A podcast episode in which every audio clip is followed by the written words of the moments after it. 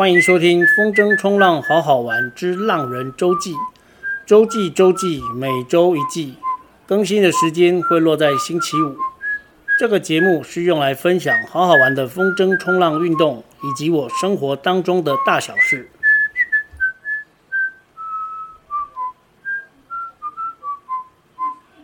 跑步到底会不会伤膝盖？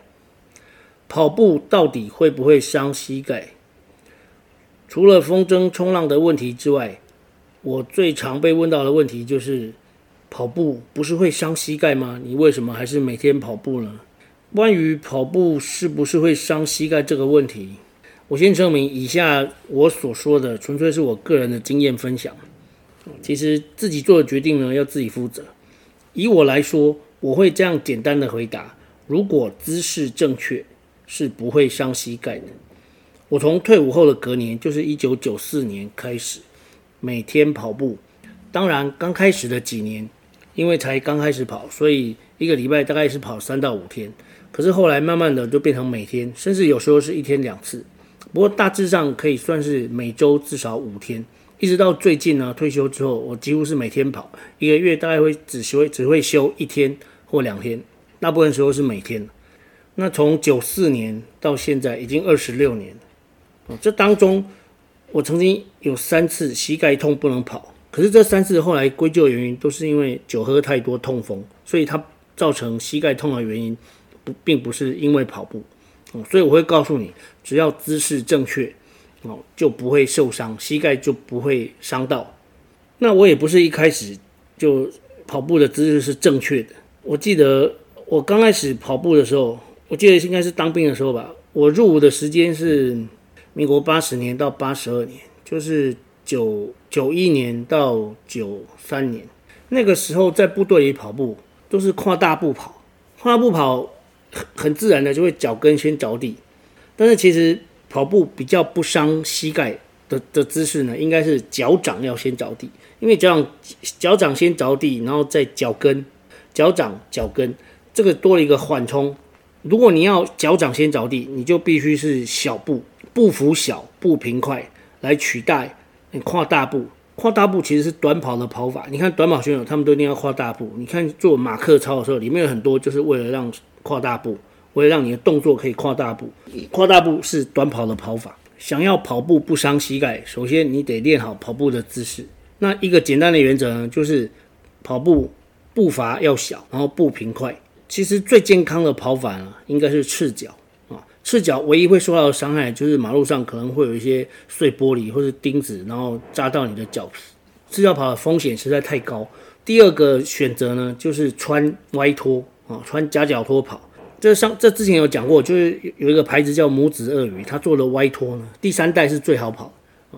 那歪拖是为跑步设计，我已经穿它跑了差不多十年哦。那之前我是穿的鞋子，然后更换的原因，除了它比较健康之外呢，也比较省钱，因为它一双只要三百九哦，之前还是三百五，那后来涨价。如果我们没有穿鞋子，哦，就是赤脚在跑步的时候，有一句成语叫做蹑手蹑脚。哦，蹑手蹑脚的动作，大大家应该都知道。所以，如果你不穿鞋子跑的时候呢，那个动作很自然，就是比较不伤脚。比较不伤脚的跑法，还有另外一个，你可以试着赤脚原地跑步，你会发现，你的脚抬起来放下去的时候，是脚掌先着地，不是脚跟。应该没有人原地跑步是脚跟先着地，这样就会咚咚咚咚，而且你应该也会不太舒服。哦然后接下来怎么从原地跑步发展成嗯向前会前进的跑步呢？其实很简单，你移动重心啊，上半身往前倾啊。首先原地跑步的时候，上身要挺直，然后你上身慢慢往前倾，上身往前倾，身体就会往前嘛。那你的脚就会自然往前移动。这个小步幅就是刚好是一个健康的，就是不会伤膝盖的一个步幅。然后你的膝盖呢，就是你的脚脚的。正踩下去的位置呢，是不会超过膝盖哦，所以每一步呢就是踩在膝盖下面。那这个跑步就变成，因为我们重心往前移动，或者你的身体脚往前跨是为了维持重心，然后一直保持这个姿势，就变成用惯性。哦，用惯性跑步也比较不累，很容易就上手。你大概练个一两个礼拜，完全不跑步的人，大概练个一两个礼拜，然后就可以练出来这个动作啊。它是需要经过练习，那练完之后呢，就变成肌肉记忆哦，这又是老调重弹。其实所有所有的运动呢，都是肌肉记忆。从一个初学者变成一个进阶者呢，就是就是一个建建立肌肉记忆的过程。那你跑步的时候完全不需要思考哦，你只是重复着做着，重复着做着一样的动作。而且在跑步的时候还有一个好处，就是思绪会非常清楚。我们不用去讲什么多巴胺啊，什么脑内啡。其实你在跑的时候，因为身体一直重复，听说跑步的时候对大脑的供氧是非常棒啊。这当这这有可能是那个跑步的时候思绪清楚的另外一个原因。我们我们可以从另外一个角度来看，就是为什么跑步不会伤膝盖。首先，我们来看伤膝盖的定义。所谓的伤膝盖，指的是人老了之后，然后。卡罗伯后，然后膝盖会痛，常常走路这里痛那里痛。但是如果你到骨科去看那些换膝盖的患者，你去问他们，里面应该有很少是每天在跑步的人。我认识许多六七十岁甚至七八十岁都还在每天跑步的，他们膝盖是很健康的。然后反观那些完全没有运动习惯，不要说跑步，运动习惯都没有的人，他们其实到了六七十岁，很自然膝盖就退化了。所以膝盖是这样子。你用它不用它，它其实都会退化。但是如果你健康的用，正常的用，如果有使用说明书的话，哦，你是用健康的方法在使用你的膝盖，就是用正确的姿势在跑步，哦，在使用它在运动，其实你的膝盖会比完全没有运动的人好很多。当然，人年纪大之后呢，难免会伴随一些病痛。其实我们尤其是运动员，就是年轻的时候运动你身上的病痛可能更多。人随着年纪增大呢，就要学着跟病痛和平相处。就像我在训练田径选手的时候，我也是跟他们说，要当一个好选手，要学会跟酸痛和平相处。要当一个好选手，要学会跟酸痛和平相处。因为运动的训练会有一些酸痛，然后这些酸痛其实是对你有好处的啊。没有酸痛就没有进步。No pain, no gain。，Train hard or go home。这是以前在混健身房的时候常听到的两句话。No pain, no gain，没有痛苦啊，就没有获得。跑步也是一样，你你必须经过一段那个练习正确姿势的过程，甚至你要受一点小伤。其实，在运动的时候受一点小伤是有好处的。如果你完全都没有受伤，然后突然来一次大伤，那你可能完全就一蹶不振，没有办法恢复。所以，因为跑步偶尔受一点小伤其实是好的。哦，它它会让你懂得如何。更懂得如何保护自己，在运动的时候不要受伤。跑步也是一样，像我一开始跑步，我用这种，嗯，就是跨大步，然后膝关节跑了，膝那个那个脚跟先着地，跨大步的方法跑了十码，十场马拉松。我是二零零七年开始跑马拉松，二零零七年那一年跑了十场，然后从二零零八开始，我就开始练习小步频的跑法，因为跑马拉松每周的练习量哦，至少就要有一个马拉松哦。然后持持续这样子的练习量啊，要八周到十二周，哦看个人，你才有办法去完成一场马拉松。国外有一种算法，就是一场马拉松虽然是四十二点一九五公里，但是他们是算 mile，就是英里是二十六哦。他们是说跑完一场马拉松应该休息二十六天，然后再去参加第二场。可是我们那时候常常是周周马，就是一个礼拜一场，甚至有人是天天马拉松，像这些人。他们当然强度会比较弱一点，不会像那种奥运比赛跑两个多小时那种。可是不管你的速度是快还是慢，那个对于膝盖的伤害，对于身体的这些冲击，其实都是存在的。姿势正确其实是很重要，它可以减少对身体的伤害。所以跑马拉松其实比的是恢复力。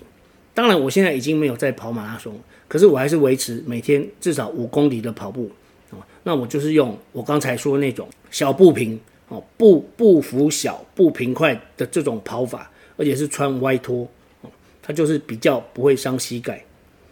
那最后回到我们一开始的这个问题，跑步到底会不会伤膝盖呢？它的重点就在于，如果你用正确的姿势跑，其实它是不会伤膝盖的。而且人年纪越大呢，就越应该要去跑步，而且它比快走好多了。你想想看，走路其实也是脚跟着地哦。人年纪大了，就更需要运动哦，要每天运动。这些运动呢，至少必要包含两个部分，一个是肌肌力训练，哈，或者说是重量训练。像一般在家里不用上健身房了，你可以做棒式支撑、仰卧起坐、伏地挺身，这个非常简单。如果家里有单杠的，或者是你去网络上买那种可以挂在门上面的简易单杠，那个几百块就可以买到，虾皮很多。可是你的门就是门的两侧呢，不能有墙壁或柱子，哈，你要考虑到那个宽度，啊，拉单杠、拉单杠、伏地挺身、棒式支撑、嗯，仰卧起坐，这些都是肌力训练，或者是靠墙深蹲，哈，这个很重要。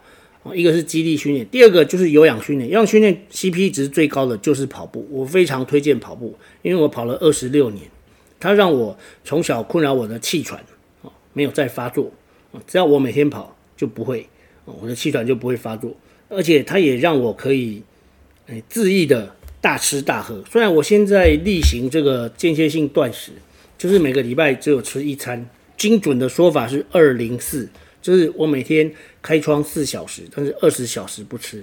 然后最近比较常开窗的时间就是四点半到八点半，所以四点半以前我我是不吃东西。如果不得已要提早开窗，比方说两点开窗，那我就是两点吃到六点。那这段时间之外，好是都不吃东西，也不能吃任何有热量的，只可以喝开水或是黑咖啡，没有加任何东西的黑咖啡。如果你要靠运动来养生。我看这个下一次再讲好了，哦，我们下次再讲一个用用运动来养生应该要怎么做？五十岁以上的，五十岁以上的运动养生方法，哦，我们下次来说一下这个。那今天这一集跑步到底伤不伤膝盖，就分享到这边，我们下集再见。